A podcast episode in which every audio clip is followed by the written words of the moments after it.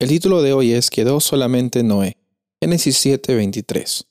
Dios borró de la faz de la tierra a todo ser viviente, desde los seres humanos hasta los ganados, los reptiles y las aves del cielo. Todos fueron borrados de la faz de la tierra. Solo quedaron Noé y los que estaban con él en el arca.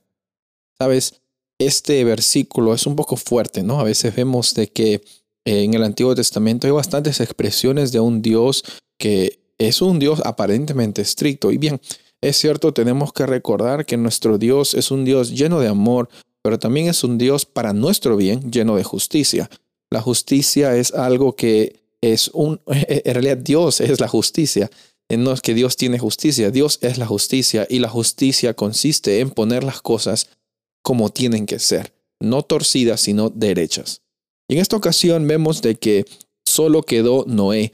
La palabra hebrea aquí de quedar tiene mucho, eh, mucha connotación con un concepto que se ve en el Antiguo Testamento y también en el Nuevo Testamento, que es el concepto del remanente. Mientras había un grupo grande de personas que decían y, y definían su vida por sus propios conceptos del bien y el mal, había también un grupo de personas que decidían todavía continuar siguiendo su voluntad como personas libres, creación de Dios y dejando de que Dios sea el que defina las cosas, qué es el bien y el mal, y no solo seguir las cosas conductualmente, sino estar tan cerca al Padre que están en sintonía, ese grupo de personas estaba en sintonía con el Padre. Entonces el remanente nunca consiste, a veces esas son algunas concepciones erróneas, que el remanente no consiste en un grupo de personas especiales que Dios escoge de la misma forma que el pacto. El remanente llega a ser un grupo de personas que como resultado de la iniciativa del Padre Celestial, están dispuestos a vivir de acuerdo al pacto que Dios tuvo con ellos.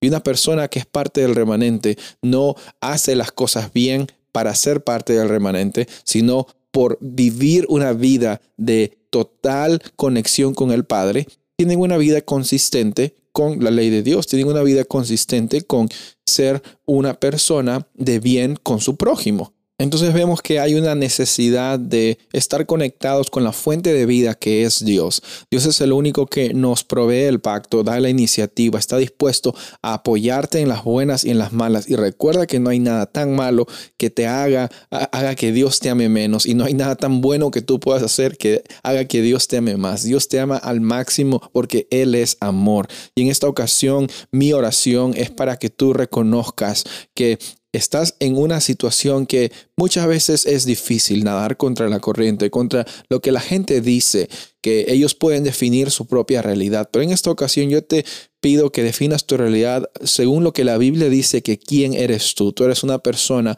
un hijo y una hija de Dios, heredero, heredera del reino de los cielos, con una posibilidad infinita de ser bendecido y de bendición para los demás. Soy el pastor Rubén Casabona y deseo que tengas un día bendecido.